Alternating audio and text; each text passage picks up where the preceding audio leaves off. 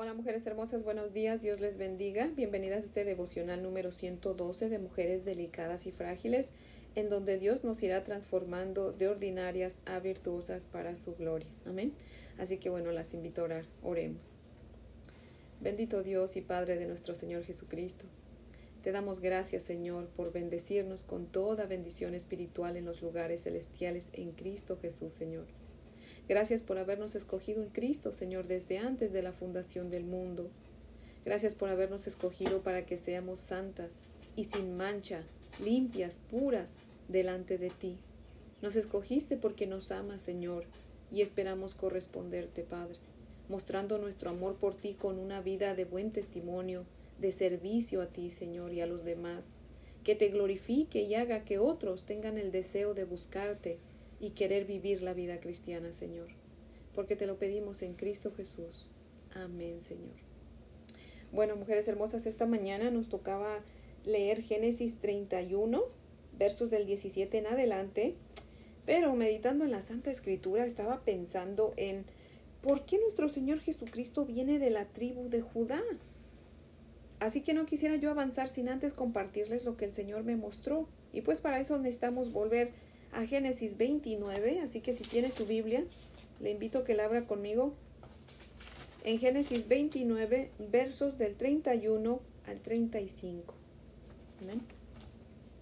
Dice la palabra del Señor así en Génesis 29, del 31 al 35. Y vio Jehová que Lea era menospreciada y le dio hijos, pero Raquel era estéril.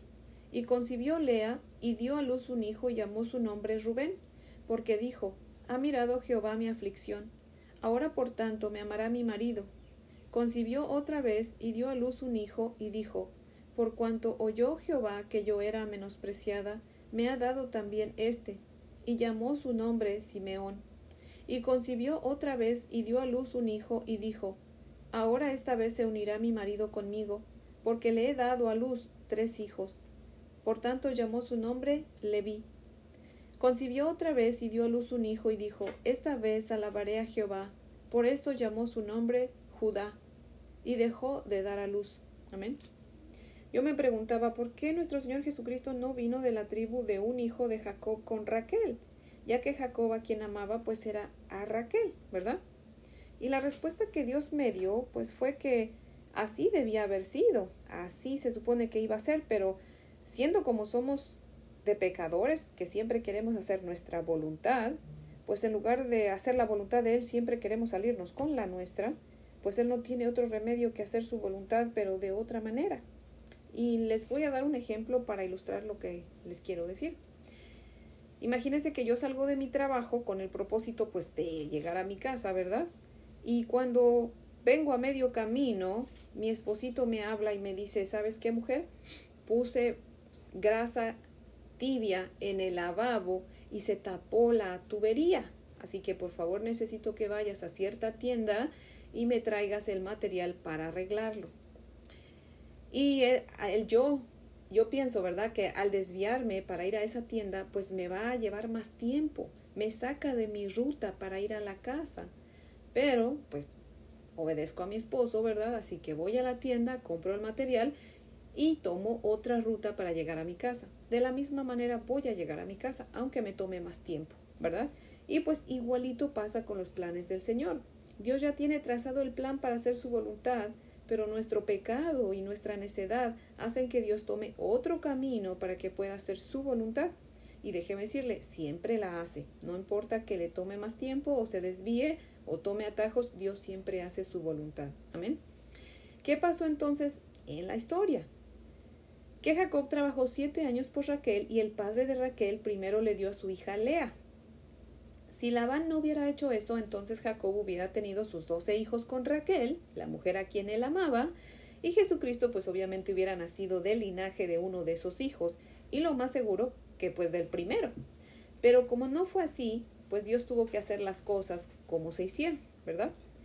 También me pregunté cómo es que Jesucristo no viene del linaje de José, pues él fue el primer hijo entre Jacob y Raquel, la mujer a quien Jacob amaba.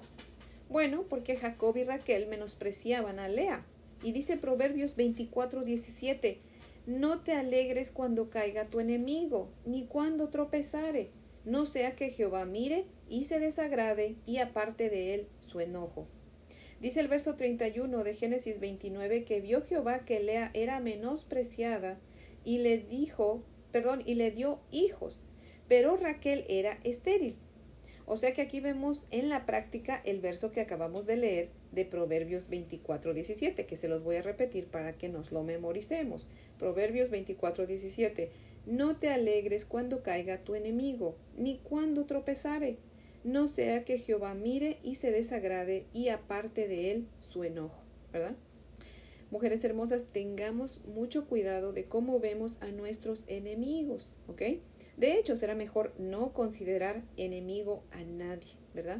Pero si se diera el caso de que alguien se considerara nuestro enemigo, pues mejor pongamos en práctica Romanos 12, verso 20, que dice, si tu enemigo tuviere hambre, dale de comer, y si tiene sed, dale de beber, pues haciendo esto harás que le arda la cara de vergüenza, ¿verdad? Así que volviendo al tema, por haber menospreciado a Lea, Jacob y Raquel, pues Dios Dios no les permitió ser los padres del patriarca de la tribu de donde vendría nuestro Señor Jesucristo. Por otro lado, tampoco le permite a Rubén ser él quien viniera, de quien viniera nuestro Señor Jesucristo. Ahora usted tal vez se pregunte, ¿verdad? Igual que yo, ¿por qué si, si Rubén era el primer hijo entre Lea y Jacob? Bueno, porque Lea estaba usando a Rubén y después a sus otros dos hijos para retener a Jacob, y eso a Dios tampoco le agradó. Pero con el cuarto hijo sí se lo permitió porque con el cuarto hijo Lea se dio por vencida de tratar de retener a Jacob con hijos hasta ese punto, ¿verdad? Y lo muestra con el nombre de su cuarto hijo que le llamó Judá, que significa alabar. O sea, hace que no es hasta que nos rendimos a Dios que entonces Dios se agrada de nosotros, nos bendice y nos usa. Amén. Así que asegurémonos, mujeres hermosas, mujeres hermosas, de que nos rindamos al Señor, lo alabemos y aceptemos siempre su voluntad, ¿verdad? Y no usemos a nuestros hijos para chantajear a nuestro esposo, ¿verdad? De hecho, Dios trajo a mi mente un ejemplo muy bueno que yo ni siquiera había pensado antes, y eso que llevo muchísimos años leyendo la Santa Escritura, pero es el ejemplo de Salomón. Salomón no nació de David y de su primera esposa. ¿Por qué? porque Dios se desagradó del rey Saúl y le dijo que lo, lo quitaría del trono para siempre. O sea que nadie de Saúl jamás volvería a ser rey. Y en su lugar dio el trono a David. Y a él Dios le prometió darle el reinado para siempre. Entonces, ¿quién fue la primera esposa del rey David? Dice primera de Samuel 18, 27. Y Saúl le dio su hija Mical por mujer a David. Entonces, al ser Mical hija de Saúl, pues no podía ser la madre de Salomón, por la promesa que Dios había hecho de quitar a Saúl del trono para siempre. De hecho, Mical y David no tuvieron hijos. Mujeres hermosas, espero que este devocional les deje ver la soberanía y perfección de nuestro Dios, el Dios que nunca se equivoca, el único Dios verdadero que nunca comete errores porque Él es inerrante. Amén. Dios es completamente inerrante. Dios sabe bien lo que hace y aun cuando no haga sentido para nosotras algo que leemos en la Biblia o que pasa en nuestras vidas, confiemos en que Dios sí sabe lo que hace. Amén. Así que bueno, este es el devocional de hoy. Espero que, pues igual, quien tenía esas preguntas, ¿verdad? Porque, bueno, yo estoy bien preguntona y yo creo que solamente preguntando aprendemos, ¿verdad? Y yo luego me pongo a meditar así en la palabra, yo, Señor, pero ¿por qué esto? ¿Por qué el otro? y pues en esta vez pues así sentí muy clara su respuesta de mi Señor, así que se las comparto y pues nada, este espero que estén teniendo un bonito comienzo de semana, pues hoy es lunes, así que las invito a orar para que terminemos. Amén. Oremos. Señor, tú eres supremo, Padre, altísimo y sabio Dios. Señor, queremos darte gracias, Señor, por ser tan perfecto en todo, Señor. Tú tienes todo bien orquestado y solo tú sabes por qué permites todo lo que pasa, Señor, en el mundo y en nuestras vidas, Padre. Gracias, Señor, porque siempre cumples tu propósito en cada uno de tus hijos, Señor. Hay muchas cosas que no entendemos y muchas otras que a veces no nos hacen sentido, Señor, pero está bien, Padre, porque nuestra mente es muy finita y no podemos por más que quieramos, Señor, entender todos tus designios. Pero confiamos en ti y en tu sabiduría y en tu soberanía, Padre. Yo sé, Señor, que cuando lleguemos a tu presencia, entonces le encontraremos sentido a todo lo que haces, Padre. Pero de este lado de la eternidad confiamos en ti y nos tiramos, Señor, nos abandonamos a tu razonamiento, que es mejor, muchísimo mejor, Señor, que el nuestro. Y por eso te alabamos, Señor, en Cristo Jesús, tu Hijo. Amén, Padre. Bueno, mujeres hermosas, espero que tengan, sigan teniendo un día muy bendecido. Y pues las espero mañana si Dios nos presta vida para ver qué Dios tiene para nosotras. Amén.